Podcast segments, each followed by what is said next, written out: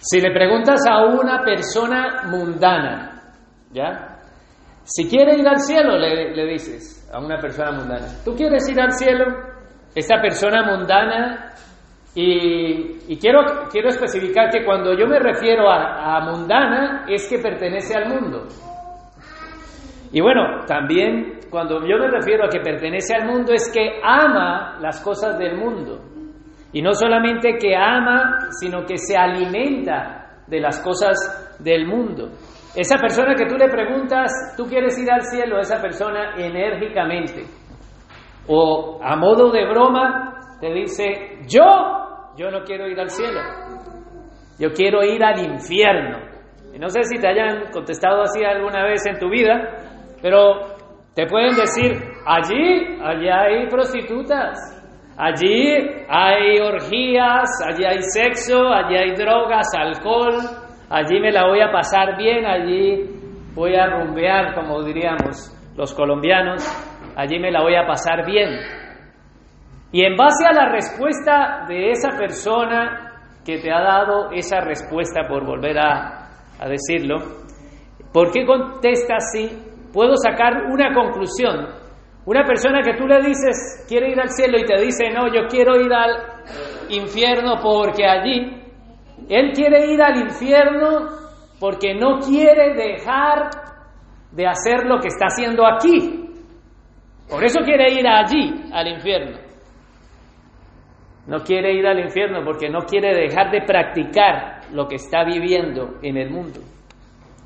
Pero si le hago una pregunta a un nacido de nuevo, a un creyente, a una persona nacida de, nuevo, y cuando me refiero a una persona nacida de nuevo, me refiero a alguien que estaba muerta y ha nacido espiritualmente. Cuando le hago una pregunta a esa persona nacida de nuevo, ¿quieres ir al cielo? Podría contestar enérgicamente, yo sí quiero ir al cielo, pero todavía no. Y me gustaría que meditáramos en esas dos preguntas, a ver si de pronto estoy muy descachado o muy errado y si de alguna forma contestaríamos así.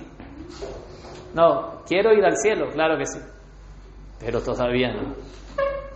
Si el Señor nos preguntase ahora mismo, en este mismo instante, ¿quieres ir al cielo? ¿Cuál sería nuestra respuesta? ¿Y por qué pongo estas dos preguntas? Porque hay solo dos tipos de personas. No hay más. Solo hay dos tipos de personas. Y estos dos tipos de personas son las que acabo de decir. Uno que es mundano, que le llaman mundano, y mundano me refiero a que está muerto. El mundano está muerto en pecado, muerto en transgresión.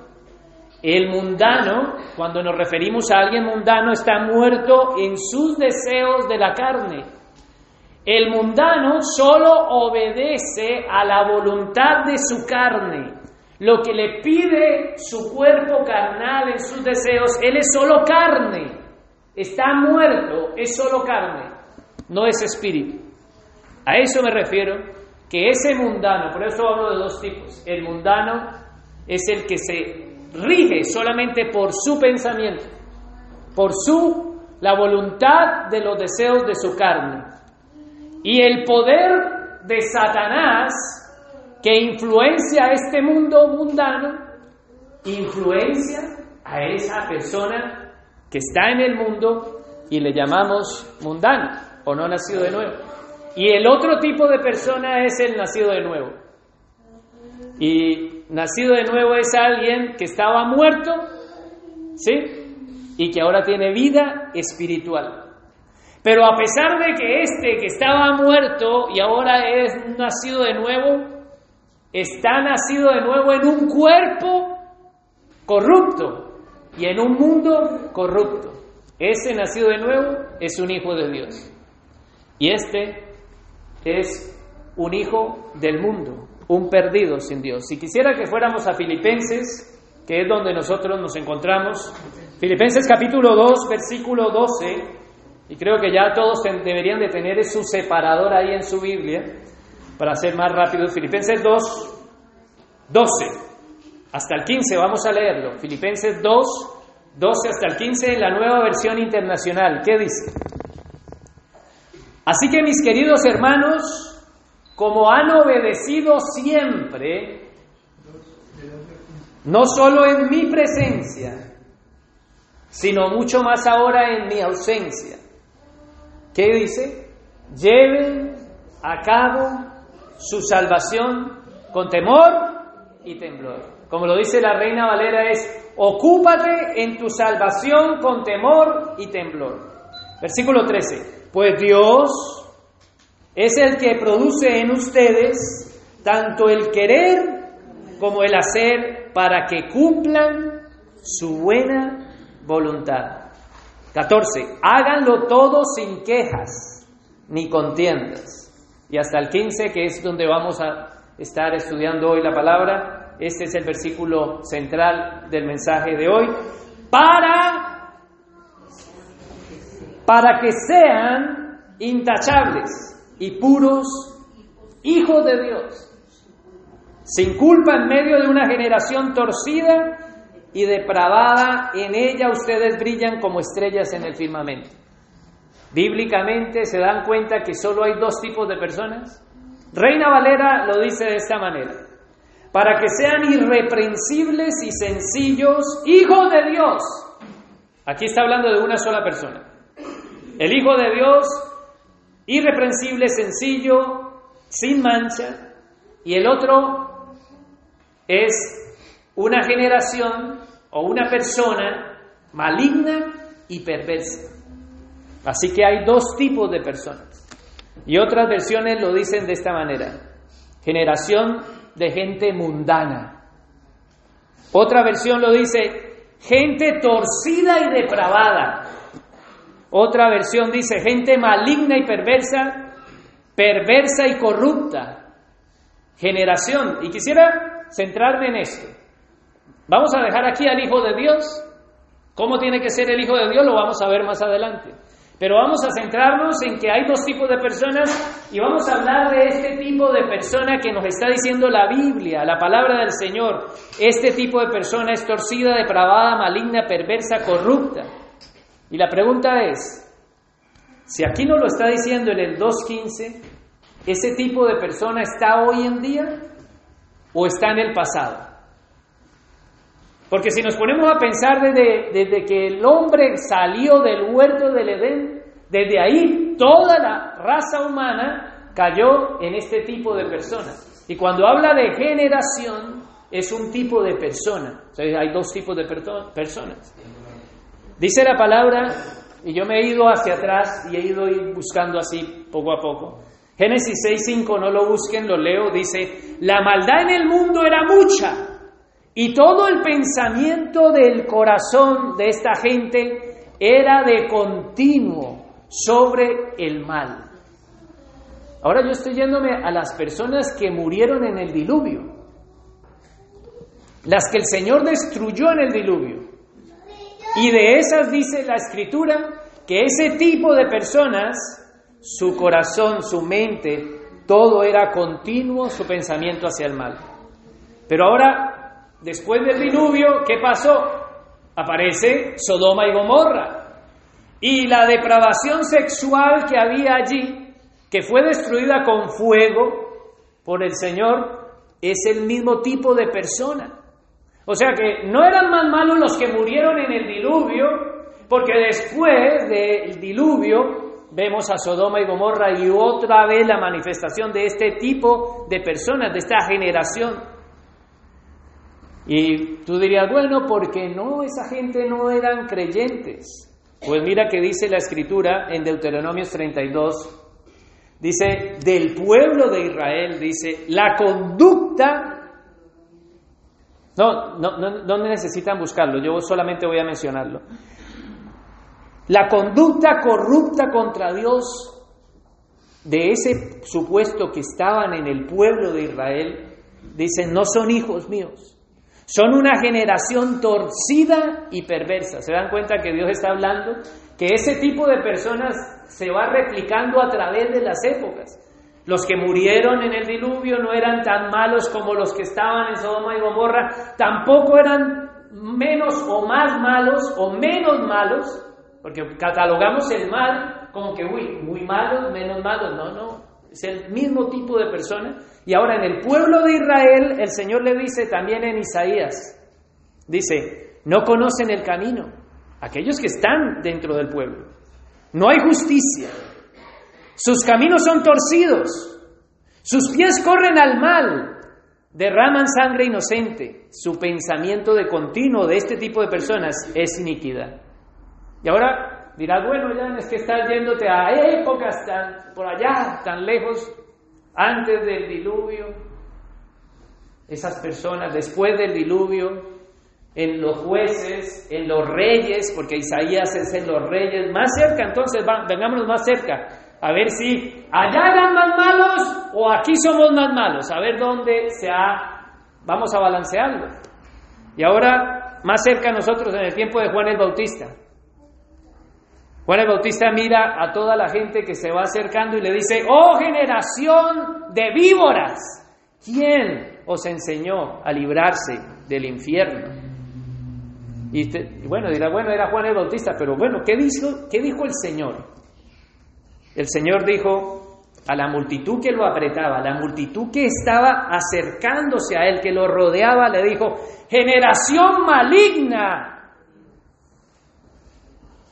No, no le dijo generación de víboras, le dijo en Lucas 11:29, generación maligna, piden una señal, porque ellos le dicen, haz un milagro, haz un milagro. Esa, le dije, Ustedes, generación maligna, piden una señal y no les será dada señal, sino la de Jonás. También les dice en Marcos 9, 19, generación incrédula. Y en Marcos 8, 38, que si quiere lo, lo proyectamos para que lo lean, dice, porque el que se avergüence de mí, escuchen, le dice al pueblo, a los hijos de Dios, porque los que se avergüencen de mí y de mis palabras en esta generación adúltera y pecadora, también el Hijo del Hombre se avergonzará de él cuando venga en gloria con su Padre y con sus santos ángeles. Entonces, nos estamos dando cuenta que desde que el hombre salió del huerto del Edén, la réplica de este tipo, de este tipo de generación, es el mismo. No es que allá eran más malos, porque nuestro pensamiento, uh, los, los que se lo tragó el agua y el diluvio, eso eran más malos. No, la escritura no lo deja escrito en ese contexto bíblico. Y aún en el tiempo de nuestro Señor Jesús dice generación.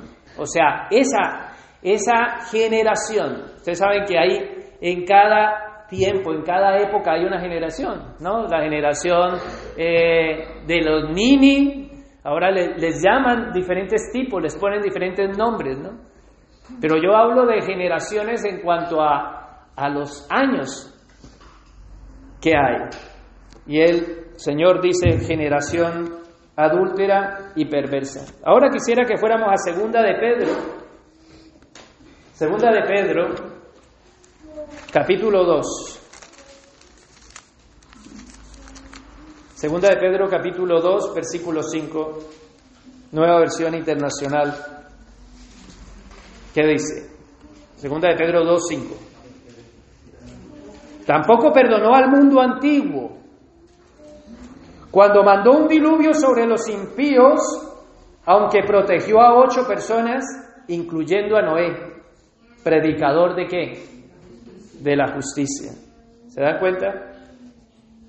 Aquí vemos que el Señor no perdonó a ese tipo de personas. Pero ese tipo de personas no eran más malas que el tipo de personas de esta generación en la que nosotros vivimos. Vamos al 2.7. 2.7, ¿lo tienen?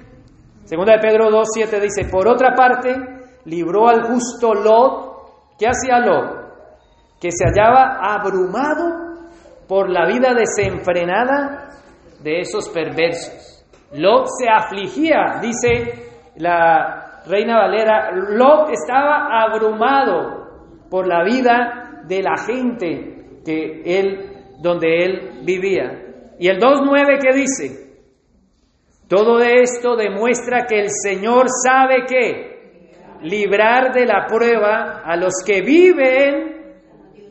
Perdona, hermanos, yo quisiera que subrayaras esto en tu Biblia porque está casi eh, simplificado el mensaje de hoy. Dice, todo esto demuestra que el Señor sabe librar de la prueba a los que viven como Dios quiere y reserva a quienes, a los impíos para castigarlos en el día del juicio. Entonces hay dos tipos de personas, bíblicamente.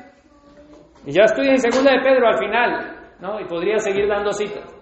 Entonces está el impío ¿Y quién?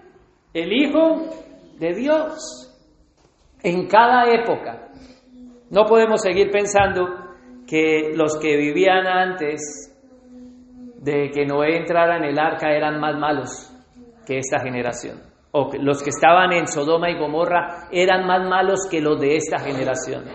O pensar que los que no entraron a la tierra prometida y José y Caleb que sí entraron eran peor que los que hoy están en el pueblo del Señor y les dice que debemos de caminar el camino hacia la tierra prometida.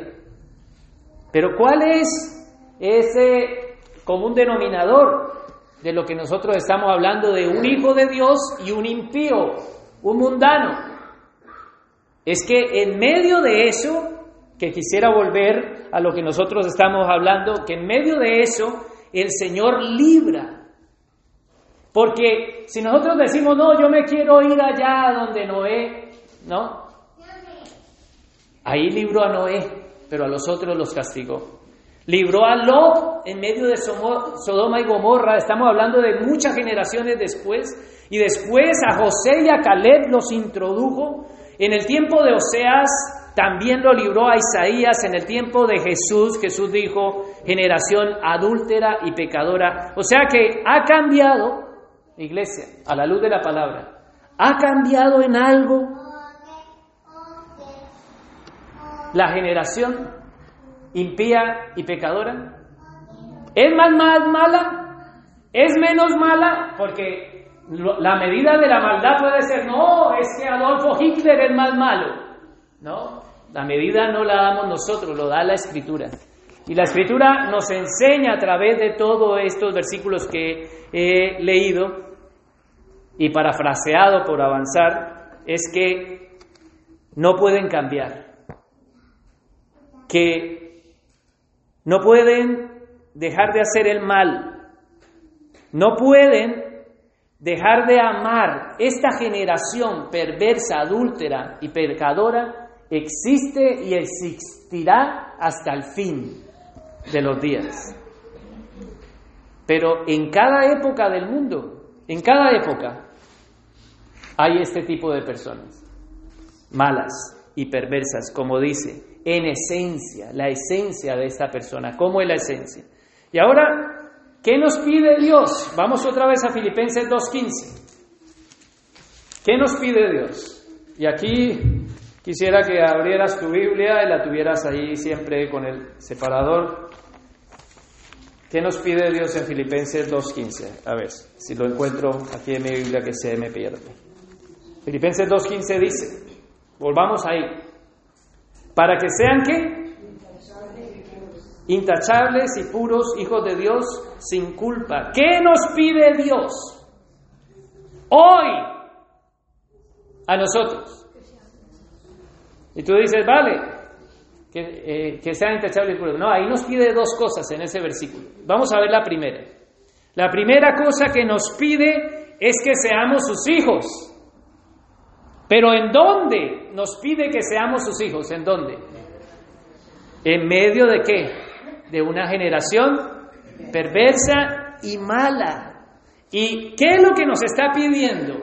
Que ese hijo de Dios que vive en medio de una generación perversa y mala tiene que ser qué? Irreprensible, intachable, irreprochable. ¿Y qué más dice? Sigámoslo leyendo en el 2.15. Puro, ¿Puro qué es? Sin mezcla, sin aleaciones de las cosas que le rodean. Puro es limpio. ¿Y qué sigue diciendo? Ese hijo de Dios, ¿cómo tiene que ser? Volvamos allí. Sin culpa. Sin culpa es sin mancha. Entonces, ¿qué somos? Iglesia, detengámonos a leer, observemos el versículo. ¿Qué nos pide Dios? Que seamos los hijos de Dios en esta generación. ¿Y qué somos? Iglesia, ¿qué somos? Somos los hijos y las hijas de Dios en esta generación. Eso es lo que eres. El mensaje es para ellos, para ellos. Este mensaje es para que entendamos que nosotros no podemos mirar atrás y, ay, sí, Noé, el hijo de Dios, o Lo del hijo de Dios, o José, Calé, Isaías, Ruth, Noemí. No, que lo que lo está diciendo la escritura es que tú veas que tú eres la hija de Dios en esta época. Y yo quisiera ser más específico. Voy a hablar de épocas. Dios tiene hijos y hijas de Dios en cada año. Y digamos que aquí el año, mirándolo así a rasgos largos, voy a poner año 1900 hasta el año 2100. Yo creo que así sí los ha agarrado a todos, ¿no? No me he dejado a ninguno. Entonces, desde el año 1900 hasta el año 2100, que será, no quedaremos ninguno de los que estamos aquí, incluyendo, incluyendo hasta nuestros hijos más pequeños. Del año 1900 al 2100, en esa generación somos la generación de los hijos y las hijas de Dios. Cuando se abran los libros, cuando estemos ante el tribunal, cuando todos estemos ante el tribunal de Cristo y el Señor llama a los hijos de Dios y digan, del año 1900 al año 2100, todos en filita. Eso es lo que somos. ¿Qué somos? Porque eso es lo que está diciendo aquí. Como somos hijos de Dios, no es que nos volvamos, sino como eres hijo y hija de Dios, tú debes de ser como Dios dice que debes de ser. Pero de pronto, ¿saben una cosa? Que nosotros nos podemos quejar de esta generación. ¿Me entienden cuando hablo de esta generación? ¿no? De la gente que me rodea, de la maldad nos podemos quejar. Hace poco salió la noticia aquí en Marbella de una mujer que apareció muerta en el mar, le cortaron la cabeza y creo que también las extremidades y sale ahí tirada. Y uno dice, wow, qué generación tan maligna y perversa. ¿Cuánta maldad? ¿Y nos podemos quejar? No. Puedo, puedo decirle, podemos decirle a Dios, Dios mío, es muy difícil ser cristiano en esta generación maligna y perversa. Porque hay mucha maldad. Te puedes quejar y decir, Señor, yo no te puedo obedecer porque hay es muy difícil. ¿Qué es lo que nos dice 2.15? Nos dice que Él ha cogido a, a su hijo del año que ronda en el rango de los años de 1900, o sea, 00, hasta el 2100, esos hijos que Dios ha escogido para que nacieran en esa época, los ha plantado en medio de esa generación maligna y perversa. Y nosotros podemos estar quejándonos de Dios y decir, Señor, hay mucha maldad. Yo no puedo ser limpio y puro por la maldad que hay. No nos excusamos, no nos quejamos del Señor en medio de esta generación maligna y perversa y decimos, yo no puedo ser. No, no. Es que precisamente lo que Dios ha determinado es que la voluntad de Dios a escoger a su Hijo y plantarlo en medio del mal. Dios nos ha plantado en medio de una generación maligna y perversa. Así que el pensar, no, pero puede un hijo de Dios decirle al Señor, no, no, no, no.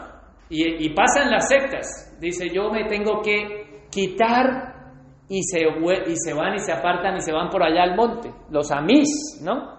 Los amís, las sectas que se, que se aíslan del mundo porque se van del mundo porque yo no puedo estar. Esa es la voluntad del Señor. Que nosotros nos aparte, nos vayamos a vivir a la montaña todos. ¿Sí? Esos son sectas. Esa no es la palabra del Señor. La voluntad de Dios es que sus hijos están plantados en medio de una generación maligna y perversa. ¿Para dónde quieres irte? Esa es la voluntad de Dios. Dios, hijo y hija de Dios. Dios te quiere viviendo en medio de esta generación. Pero ahora la pregunta es, yo estaba haciendo una pregunta, a ver si era, ¿ese tipo de persona maligna puede volverse más mala, era más mala o, o era menos, menos mala. Ahora dejemos esa persona. Ya nos hemos dado cuenta que no, que sigue siendo la misma. En cada época de la historia, incluso cuando nosotros muramos en el año 2100, si el Señor nos, ha dado hasta el 2100, entre los más pequeñitos también, por allá si el Señor no ha llegado en el año 5000, seguirá existiendo la generación maligna y perversa. Y ahora yo quiero hacer la pregunta es a estos hijos de Dios, a estos hijos y hijas de Dios en esta generación maligna y perversa, ¿podemos ser influenciados por esta generación maligna y perversa? Porque el contexto de la carta lo que está diciendo es, mi voluntad es ponerte a vivir en medio de toda esa maldad. Y dos cosas pide el Señor en esta carta. La primera es que en medio de ellos tú seas irreprensible. En medio de la maldad. En medio de la maldad, Él pide que seas irreprensible, que seas puro y sin mancha. Entonces, e, e, eso que nosotros nos planteamos de ese mundo como que estamos luchando contra la voluntad de Dios. No, la voluntad de Dios es precisamente poner a Lot en Sodoma y Gomorra. Es allí donde Dios lo quería. Y donde nosotros, el Señor nos ha puesto es allí, aquí en medio de este mundo, de medio de esta generación maligna y perversa, pero la pregunta es, ¿se está filtrando la maldad en mi vida como hijo o hija de Dios? Examinémonos. Porque una cosa es que Dios me dice, yo te voy a poner hijo e hija de Dios aquí, y todo lo que está alrededor tuyo es malo. Pero ahora esa maldad me está filtrando. Usted sabe cuando se empieza a, filtrar el agua, se te está filtrando la maldad. Hay huecos. Porque lo que está diciendo es que no puedes mezclarte. Eso es como cuando tienes el agua, ¿no? y, afuera hay agua de, de, materias fecales y tú eres una botella de agua y empieza a meterse agua de materias fecales. Hay filtraciones en tu vida porque lo que está diciendo es que tú tienes que ser puro y sin mancha dentro de un mar de materias fecales. Eso es lo que nos pide el Señor. Y nosotros muchas veces decimos, no, es que hay mucha maldad. Y lo que está pidiendo aquí es que lo que somos internamente. Y no está diciendo que nos volvamos. No está diciendo, vuélvete puro. No, ninguno de nosotros se puede volver puro. Nosotros hemos sido purificados en el Señor. Los hijos y las hijas de Dios son santos, puros y sin mancha por la sangre de quién? del Cordero de Dios. Entonces no están hablando de algo que tenemos que volvernos o convertirnos, no, es de algo que somos y que debemos de mantener. Mantente puro, dice, en medio de una generación maligna y perversa. Pero, ¿estamos siendo afectados ¿Estás siendo afectado por el ataque constante? ¿O no te ataca esto? ¿No te ataca el móvil? A los hombres, les hablo. ¿No le ataca el móvil el bombardeo constante de imágenes pornográficas que transitan por la red, de los videos y de todo lo que hay? Que toca desinstalar aplicaciones que se corrompen al punto de que lo único que hay es pornografía, pero subjetiva. Es pornografía no explícita. Entonces ves a, eh, yo tuve que desinstalar TikTok porque lo único que habían eran niñas perreando, como se dice el, el baile, ¿no?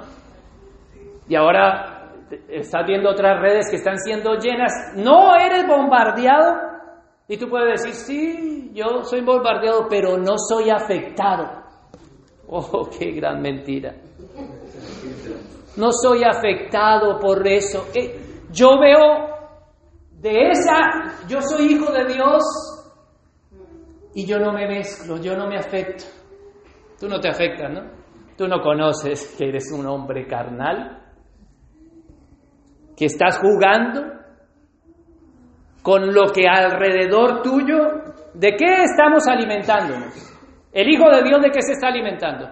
Porque el Hijo de Dios que está planteado, plantado en este mundo, lo único que mira para allá y es maldad. Mira para acá y es maldad. Mira para allá, para todo lado donde mira, mira el móvil, para donde todo, lo único que le rodea es maldad. Pero el Señor dice que que no nos debemos de alimentar de eso que nos rodea, pero nos estamos alimentando de un deseo pecaminoso. El mal que rodea nos puede hacer cambiar, ¿o no? Porque lo que está diciendo la carta es que tú, hijo y hija de Dios, yo te he plantado en el mundo en medio de una generación maligna y perversa que te rodea, lo único que te rodea, incluso tus seres queridos, incluyendo tus propios hijos. Porque si tus hijos no son salvos, no son elegidos por el Señor, son pertenecen a esa generación maligna y perversa. Y es más, cuando empezamos a ver crecer a nuestros hijos, empezamos a ver la manifestación del hombre de pecado en sus vidas. Y uno dice, pero ¿esto de dónde salió? De la manifestación del hombre de pecado. Porque nuestros hijos, si el Señor no derrama gracia y salvación, pertenecen a ese otro tipo de personas malignos y perversos. Pero a aquellos que hemos recibido gracia, aquellos que hemos recibido salvación, aquellos que Dios ha empezado la buena obra y la está perfeccionando hasta el final, esos Dios nos está diciendo que tenemos que vivir la vida que Dios manda. Que tenemos que vivir no una vida doble. No puedes decir, ah, yo estoy rodeado y yo tengo que hacer lo que el mundo hace. Es una vida doble porque tú es que todo el mundo está haciendo cosas, pero es que Dios ha determinado qué cosas y cómo vivas en medio de esa generación. Porque nosotros vemos que el mundo corre, entonces el mundo hace esto y descarga estas aplicaciones. ¿no? Y yo no estoy diciendo que esté mal, no me vayan a malinterpretar. ¿Vale? Porque yo tengo las redes sociales, pero si algo es piedra de tropiezo para ti, mi consejo es que desinstales esa herramienta y no es que sea mala, ¿vale? No vamos a ser religiosos. Pero si hay algo, si tu ojo te es ocasión de caer, ¿qué dice la escritura? Arráncalo. ¿No? ¿Y qué es ¿Por qué tiene que ser arrancado? Porque no puedes vives en medio de una generación maligna y perversa y no puedes ser influenciado como hijo de Dios. Influenciado es hacia adentro. El mal se te filtra, tienes goteras en tu casa espiritual, tienes una vida doble, estás compartiendo con todos aquellos malignos y perversos. Entonces tú estás allí en TikTok y no vea cómo baila, me gusta. Seguir, le da seguir. Eres fiel seguidor. Porque tú lo que observas es el arte. ¿Qué arte tiene la niña? ¿No? Ya no ves el mal. Ya no ves el mal. ¿Sabe qué está pasando? Que ese hijo y esa hija de Dios que está plantada por Dios en medio de una generación maligna y perversa ya no ve el mal y ya está ciego espiritualmente. ¿Sabe qué le pasa a ese? Ese le cortan el pelo. ¿Y sabe quién le cortaron el pelo? A Sansón. Porque él decía, saldré esta vez. ¿Quién mandó Dalila? ¡Uh! No ve a Dalila. ¿No? Y le dio like a Dalila. Y Dalila le dio like también a él. Y se quedó sin ojos. No era un hijo de Dios plantado en una época, escogido por el Señor. Nosotros no podemos estar jugando a ser tibios. Y de eso es lo que habla la escritura. Él no ha hecho gente tibia ni que sea tibia, a pesar de que nosotros seamos metidos en el polo norte, no vamos a enfriarnos. Eso es lo que dice Filipenses 2.15. Porque los hijos de Dios, 2.15, dice, para que sean intachables, puros hijos de Dios, sin culpa, en medio de una generación torcida y depravada.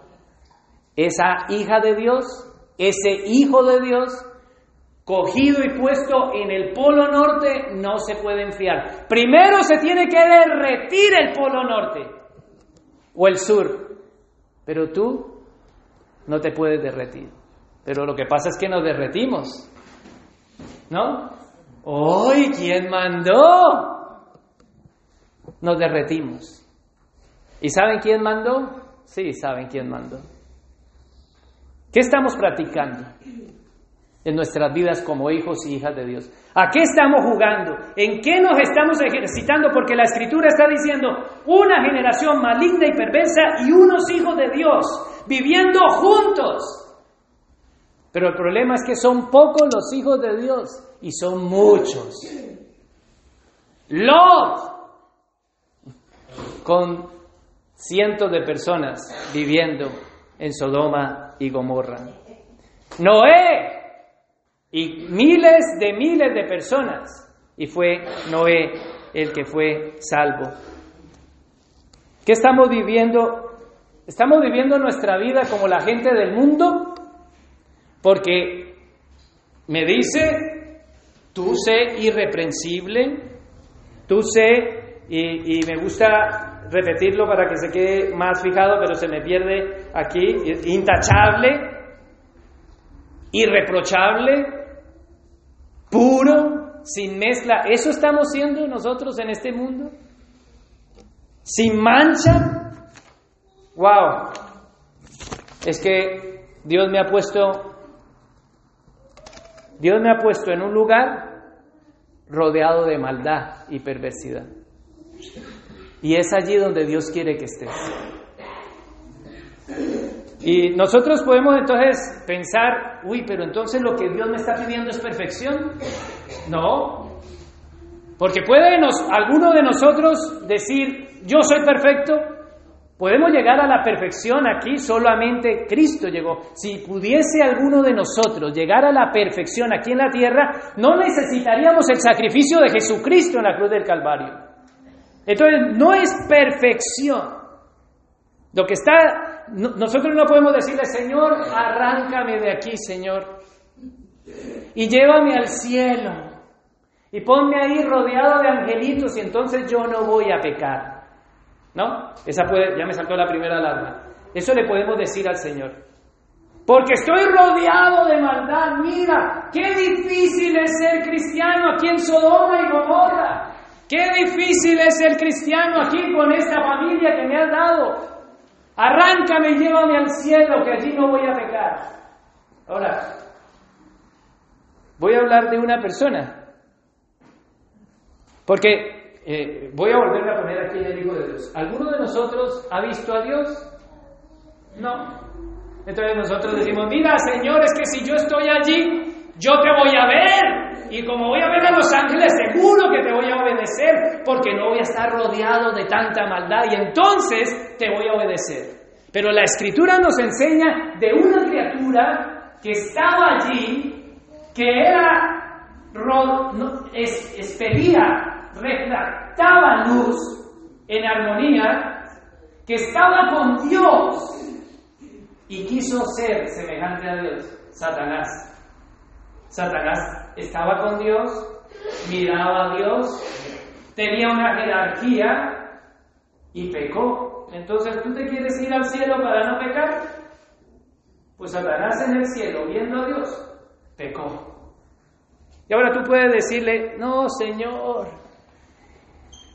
es la naturaleza porque yo no puedo estar rodeado de tanta maldad. Nos podemos quejar de la maldad. Pero la maldad puede, la podemos ver externa, ¿no? La vemos externa también por las redes sociales. Vemos gente que está matando a otra gente. Mira cómo le da, dale, y escriben, dale, es asqueroso. ¿No? Y, opinan, ¿no?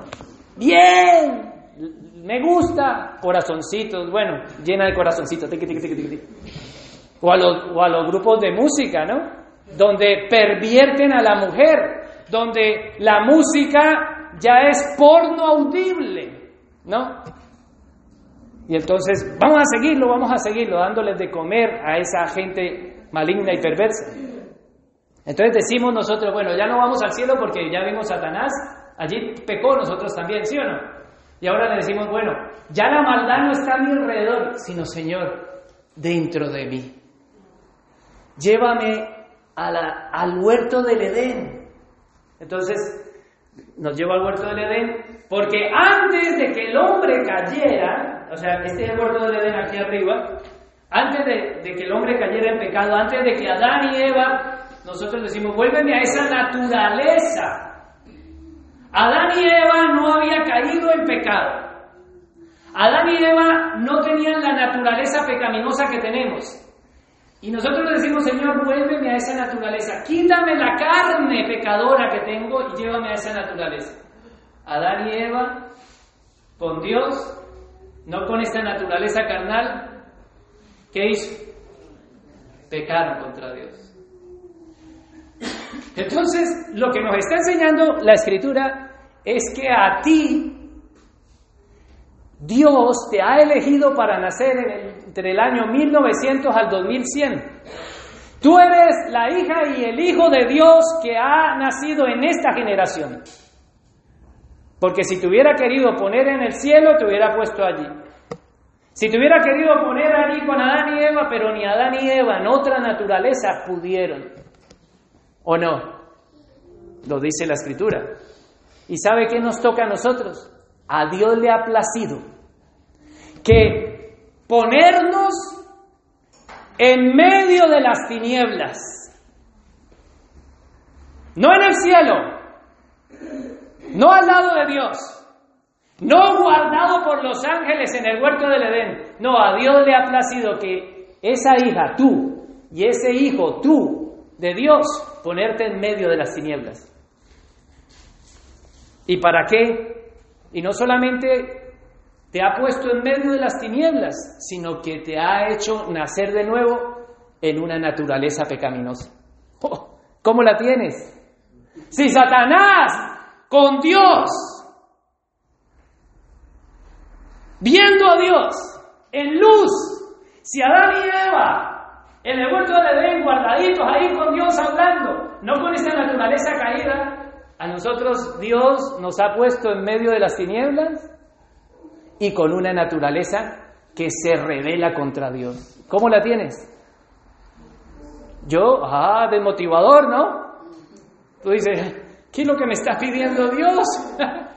y sabe que cuando nosotros vemos esto, este panorama bíblicamente así, nos damos cuenta de la gran necesidad que tenemos de ser salvos de una generación maligna y perversa. Hechos 2.40 dice, sálvense de una generación maligna y perversa. Y es allí donde Dios le ha placido ponernos a nosotros. Dios te ha acogido, ha acogido a su hija y a su hijo y ha dicho aquí, en las tinieblas.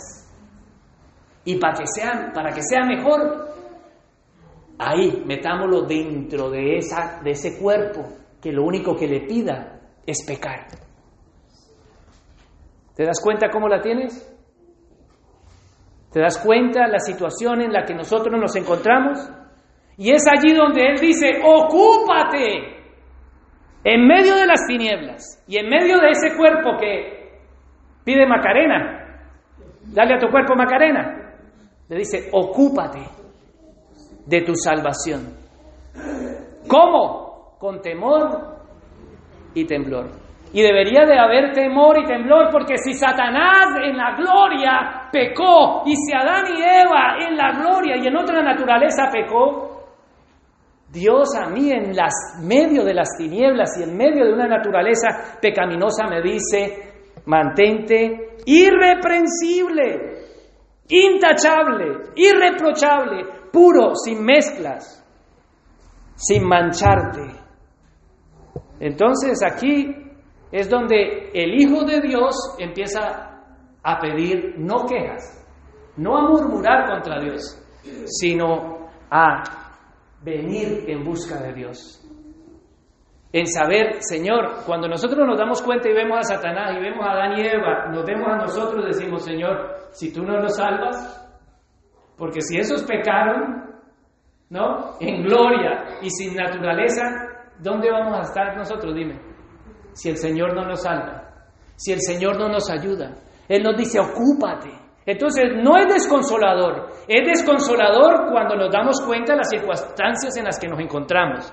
Cuando nos damos cuenta de la maldad que nos rodea y, qué tal, estás comiendo en un restaurante con tu familia y sales así y ves un cuerpo, un tronco de una mujer sin cabeza y sin manos. Y tú dices, qué generación tan perversa y mala. No, nosotros Éramos esa generación. Estábamos muertos en delitos y pecados y Él nos ha dado vida, pero en un cuerpo todavía, ¿qué? Corrupto. Nuestra naturaleza no ha sido regenerada. Nuestra naturaleza nos vende el pecado. Tú sales, no sé, en tiempos eh, antiguos y también en mi contexto de Colombia, uno sale y le dicen, pan, pan, pan, tiene pan, o sea, te venden todo, ¿no? Eh, chicharrón, chicharrón, te venden eh, la comida, te venden y huele, arepa, arepa. Pues todos los días el pecado nos vende el pan. Todos los días el pecado. Estoy vendido. Dice en Romanos 8, Romanos 7, perdón, dice, miserable de mí, ¿quién me librará de este cuerpo de muerte? Eso es lo que dice Pablo. Pablo empieza a entender su naturaleza. Entonces, el hijo y la hija de Dios que entiende su naturaleza y que entiende que no solamente su naturaleza se revela contra Dios, sino que también todo lo que lo rodea no puede ser influenciado, empieza a buscar ayuda en el Señor. Vamos al Salmo 142. Salmo 142. ¿Qué tipo de ayuda podríamos recibir? Ahora estamos leyendo como iglesia los salmos en ese plan bíblico del año el Salmo 142, vamos a leerlo todo. En la Reina Valer, en la nueva versión internacional, Salmo 142 dice, a voz en cuello, al Señor le pido ayuda. A voz en cuello, al Señor le pido misericordia. Entonces, alguien que sabe que está en esta naturaleza pecaminosa, rodeado de tanta maldad que quiere influenciar su vida, empieza a orar. Y el contexto de la carta es, ocupados en vuestra salvación con temor y temblor, ¿sí? Pero también nos dice, sin murmuración y sin queja. O sea, no podemos quejarnos. ¿Y sabe qué hace el cristiano? Señor, es que yo no puedo, mira a Dalila cómo está. Eso es lo que diría Sansón, ¿no? Y hay muchos Sansones. Mira cómo está Dalila. Y empieza a hacer comparaciones. ¡Ay! Lo mismo podría decir la, mujer de, de Sansón, ¿no? Mira cómo está Sansón, calvo. Porque me le cortaron el pelo. ¡Ciego! Y podría mirar a algún filisteo, ¿no? Porque también las mujeres tienen algunos filisteos por ahí. Porque eso es lo que nos vende el mundo, ¿o no? Eso es lo que nos vende el mundo, nos, ofrece el adulterar, el fornicar, el matar, el robar, el, el, vivir influenciados por lo que el mundo, pero la escritura nos dice que no, los hijos de Dios están plantados en medio de tinieblas, en una naturaleza que se revela. Entonces ese ya no se queja. Ese no está quejándose, Señor, es que yo no puedo, mira cómo está. La carne es débil, dice el cristiano. El cristiano que murmura y se queja dice, la carne es débil. Yo no puedo orar, estoy cansada. Yo no puedo leer, yo no entiendo. La carne es débil. ¿No? Mira la mano de platos que tengo que lavar.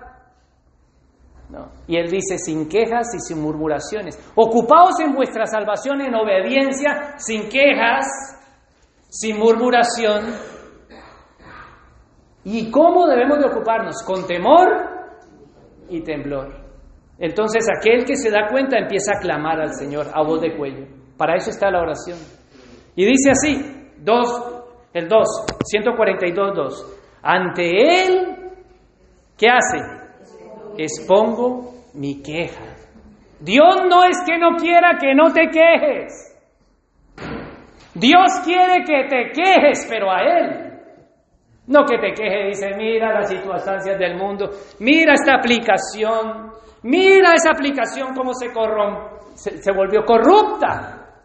No, no, es que estás plantado en un mundo corrupto. Todo lo que te rodea es corrupto. Tu naturaleza es corrupta, no la naturaleza de hijo y hija de Dios que ha nacido de nuevo. Entonces por eso tú sientes deseos. Pero claro, tú dices, pero entonces yo no soy hijo e hija de Dios porque yo deseo mirar eso. Yo deseo hacer eso. Yo deseo, claro, tu naturaleza corrupta, no redimida. Y dice que tú tienes que hacer morir los deseos de la carne y vivir en el Espíritu en medio de una generación. Entonces, no te quejas, no dices, la carne es débil. Esa es la oración de muchos y la queja de muchos. Señor, la carne es débil. Yo, yo tengo el querer. Tú mira la intención del corazón. ¿A que sí? ¿A que sí? ¿A que sí? Tú mira la intención del corazón. Y hay cristianos que viven en intención. Son intencionales siempre. Es más, en enero, por aquí todavía están con una intención de hacer la voluntad del Señor. Vamos a ver por allí a mediados de febrero si la intención persevera. Y Dios nos llama a ser no intencionales, sino obedientes. ¿Y obedientes dónde? En un medio por el cual es imposible por la carne obedecerle al Señor. Y un medio virtual que nos rodea, que es imposible para donde tú mires, está vendiéndose el pecado. Ahí es donde ese cristiano que quiere hacer la voluntad de Dios y ocuparse, empieza a clamar a voz de cuello. Al Señor le pido ayuda. A Él expongo mi queja. Ante Él expreso mi angustia. Aquel que se da cuenta de su naturaleza y quiere ser ese hijo que Dios demanda, empieza a sufrir angustias. Porque dice, como hemos leído en segunda de Pedro, capítulo 2, versículo 9, que Lot se abrumaba por lo que veía alrededor. Lot se angustiaba por el pecado que veía, decía, no puede ser. Ahora la pregunta es, hijo e hija de Dios, ¿te estás abrumando por el pecado? Porque tú te abrumas, uy, ¿cómo le quitó la cabeza y las manos? ¡Qué cosa tan perversa! ¿Qué? ¿Cómo esa pobre mujer la han descuartizado así? ¡Qué pobre! Pero después estás viendo pornografía. ¿No? Esa es pobre, pero esta es vivir la vida como Dios manda, es llamar las cosas como Dios manda. Es cierto que no estoy hablando de perfección. Lo que la escritura nos está diciendo es que nosotros no podemos estar murmurando y quejándonos de todo lo que nos rodea y siendo influenciados constantemente por el mal, e incluso satisfaciendo los deseos de nuestra carne. Él dice, tú en medio de eso tienes que ser puro, irreprochable, sin mancha, sin mezclarte con el mundo. Entonces cuando nos damos cuenta de eso, gritamos en angustia como Lot, Señor, yo no puedo, yo no puedo contra la pornografía, pero tú sí puedes librarme. Señor, yo no puedo contra el odio que siento contra mi suegra. Y conocemos de, odios entre suegra y suegro, eh, suegra y nuera, ¿eh? ¿no? Suegra y nuera, casi siempre son mujeres, ¿no? Es raro la suegra contra el nuero, pero casi la estadística dice que es la suegra y la nuera. Y ese odio. No puedo contra mi suegra.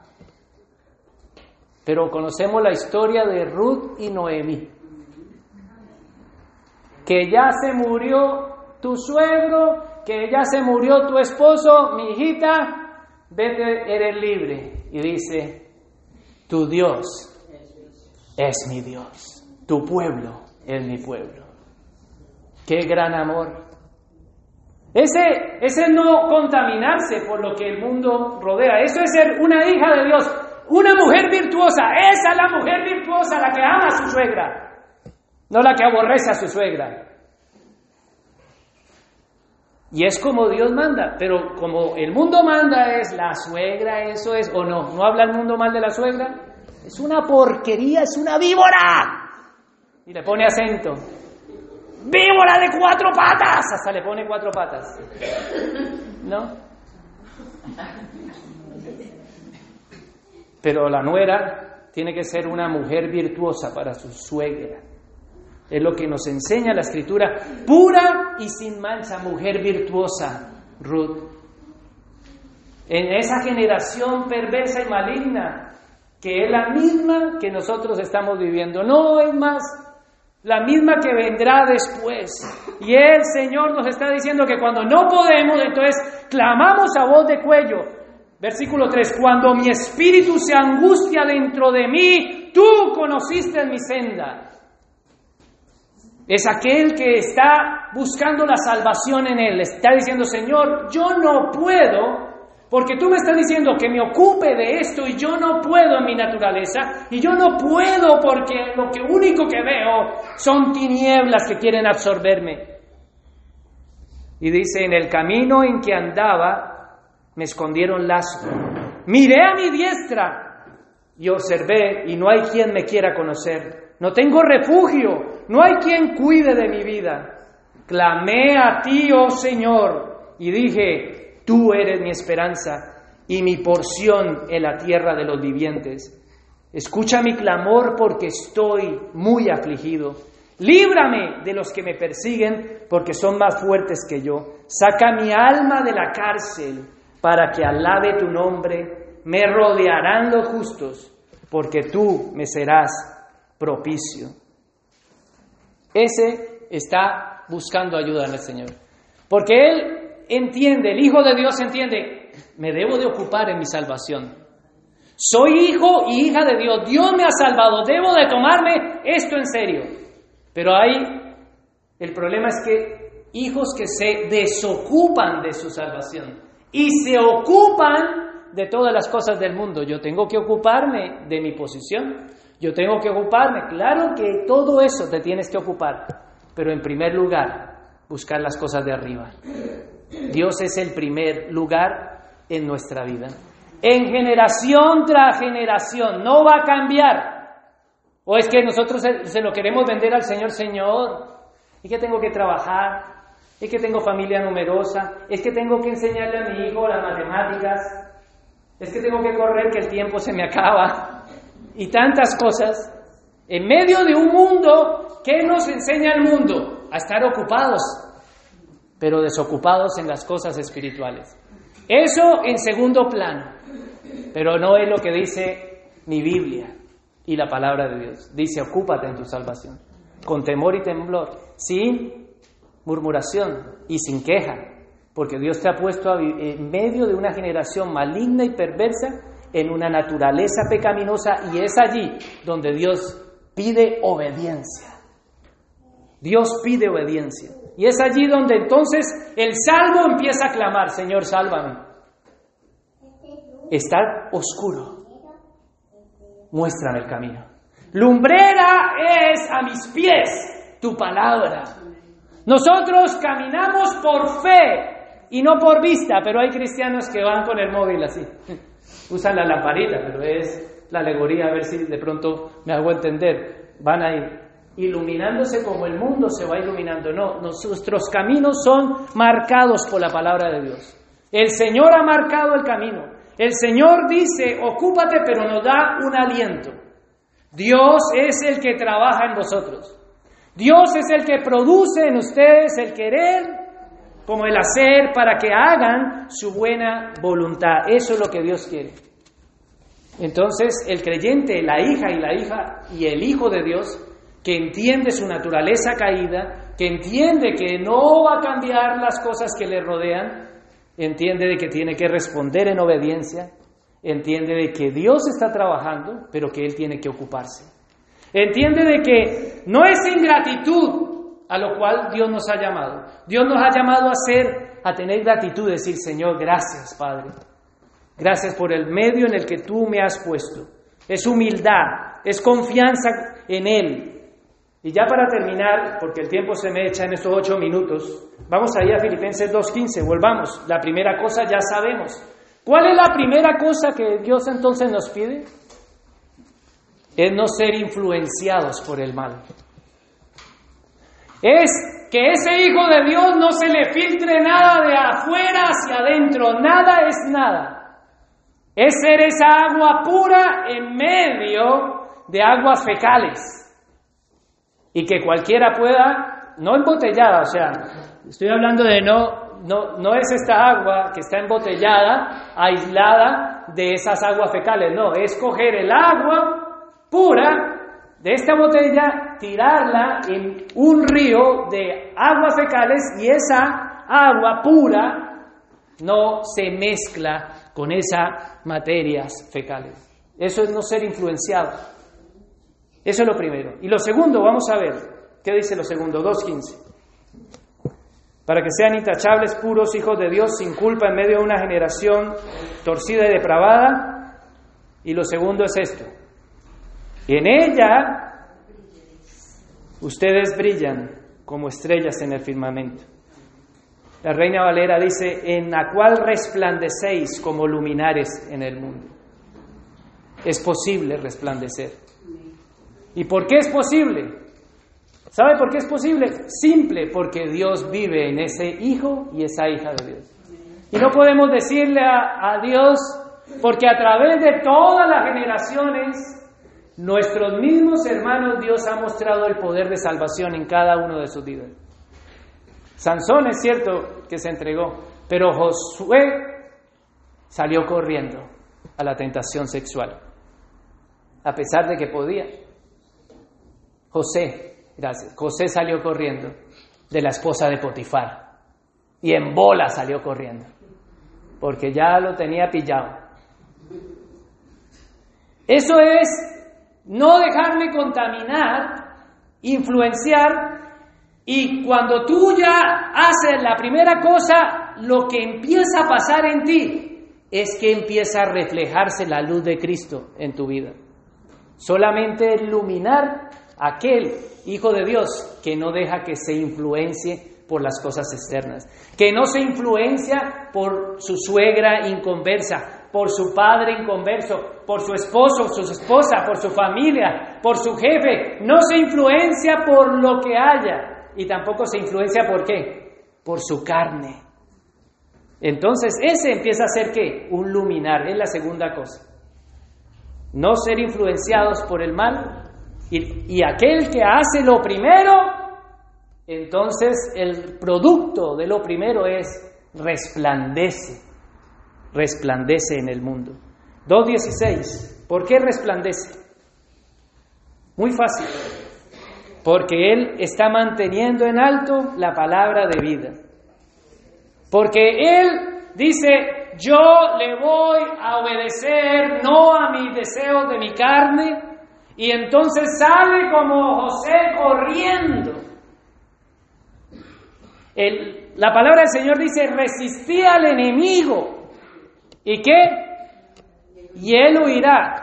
El Señor no dice, voy a coger al hijo y la hija de Dios, lo voy a guardar ahí, detrás, lo encierra y dice, Satanás, no venga. No, Satanás va a venir todas las veces a pincharnos y a tocarnos. Y a decir, eh, que tú aquí, esa carne está viva. Parecemos el muñequito que si lo aprietas, ¿no? Y nos va a hacer cada rato así para ver si blasfemamos, para ver si murmuramos, para ver si caemos. Y Él lo que quiere es que seamos puros, sin mancha, intachables, sin influencia por el mal, resistiendo al enemigo. Y entonces, esos que están haciendo eso están echando mano de la palabra de Dios y dicen, yo no le voy a dar de comer a mi carne, yo sé que mi carne desea esto. Entonces estás obedeciendo y obedeciendo entendiendo tu debilidad, obedeciendo entendiendo que todo lo que te rodea, si tienes problemas de pornografía, lo único que va a venir a sadearte es la pornografía. Si tienes problemas de alcohol, todo lo que se te va a poner alrededor, todo, todos los días te van a decir, hay pan, hay pan, hay arepa, hay chorizo, así como nos ofrecían en nuestros países latinoamericanos. La venta es diaria.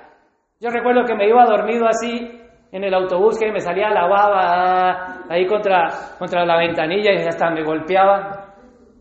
Y cuando llegaba me, le daban golpes, ¡arepa, arepa! Golpeaban la... Así no la, nos quiere despertar el pecado. Y el Señor dice que en medio de esta generación, en medio de esta naturaleza, mantente puro como hijo de Dios, intachable y sin mancha aferrándote a la palabra de vida. Pero ¿cómo se va a aferrar? ¿Cómo alguien no va a ser influenciado por el mal si no sabe que es pecado? Yo no sabía que eso era malo. Claro, si nunca lee la Biblia. Eso era malo. Nadie me lo dijo. No, la culpa es tuya. Escudriñad las escrituras, porque a vosotros os parece que en ellas encontráis la vida eterna, dice la palabra. Y ellas son las que dan testimonio de mí. Es una orden. Así que ninguno puede decir, ¿de qué te estás alimentando? Eres hijo, hija de Dios y no comes el maná diario. No, tú eres una hija y hijo del diablo. Un hijo de perversión. La hija y el hijo de Dios tiene hambre y sed de justicia. Ese, como dice Filipenses 1.11, ese está buscando discerniendo lo que es mejor. Ese está buscando qué es la voluntad de Dios para ser puro, irreprochable, como dice la palabra en el 1.11, lleno de fruto de justicia. Llega un momento en nuestras vidas que no podemos seguir siendo los mismos niños de siempre. El Señor nos está hablando aquí de una obediencia, de crecer en santidad en medio de una generación maligna y perversa. Pero hay niños espirituales que no, yo soy, yo no sé, yo no puedo, yo no hago. Mentiras del diablo. Sí podemos, iglesia. Andad como hijos de luz. Andad como hijos y sé imitadores de vuestro Padre. Dios, dice en Efesios 5.1. Efesios 5.16 dice, aprovechando bien el tiempo, porque los días son malos. ¿Qué día va a ser bueno? Va a haber un día que tú te levantes, estoy esperando el día en que mi carne se disponga a orar. El día en que Satanás me deje tranquila, el día que mis hijos no me molesten, el día que no haya... ¿Cuándo es ese día? Ese día el que te mueres. estás muerto ese día. ¿Ya? O es el día que estás dormido, no pasó nada. El hijo y la hija de Dios tiene luchas en su carne, pruebas, ataques del enemigo. Y Dios dice que con todo eso nos regocijemos, porque echamos, echamos mano de la palabra de Dios. Efesios 5, Efesios 6, 10 dice, fortaleceos en el Señor y en el poder de su fuerza. Entonces sí podemos, porque mayor es el que está en nosotros que el que está en el mundo. Ya basta de tantas mentiras y de vivir un evangelio influenciado por el mal. Es tiempo de resplandecer como luminares en medio de las tinieblas, porque en medio de las tinieblas Dios utilizará ese luminar para enseñar a alguno de esta generación que Cristo vive. ¿Y por qué Cristo vive? Porque podemos pararnos y decir, para mí el vivir es Cristo. Pongámonos en pie y vamos a orar. Padre, te damos gracias, Señor, por tu palabra. Reconocemos, Señor, que queremos ser ese sacrificio, esa ofrenda, esa vida de entrega, de trabajo útil, ese mantenimiento de tu palabra diaria, esa, ese ejercicio práctico de, de resistencia, de mantenernos firmes, de fortalecernos en la oración, de caminar en tu voluntad, Señor de buscar ser irreprensible para ti, que no haya nada que tú reproches de nosotros, que no haya nada que mezcle nuestras vidas, que no haya mancha, que pueda venir ante ti no con la cabeza agachada, sino que pueda venir con la cabeza en alto, diciéndote, sálvame Señor, de una generación maligna y perversa, porque yo tu Hijo que vivo en esta naturaleza adámica caída, ha nacido de nuevo y quiero vivir como tú mandas.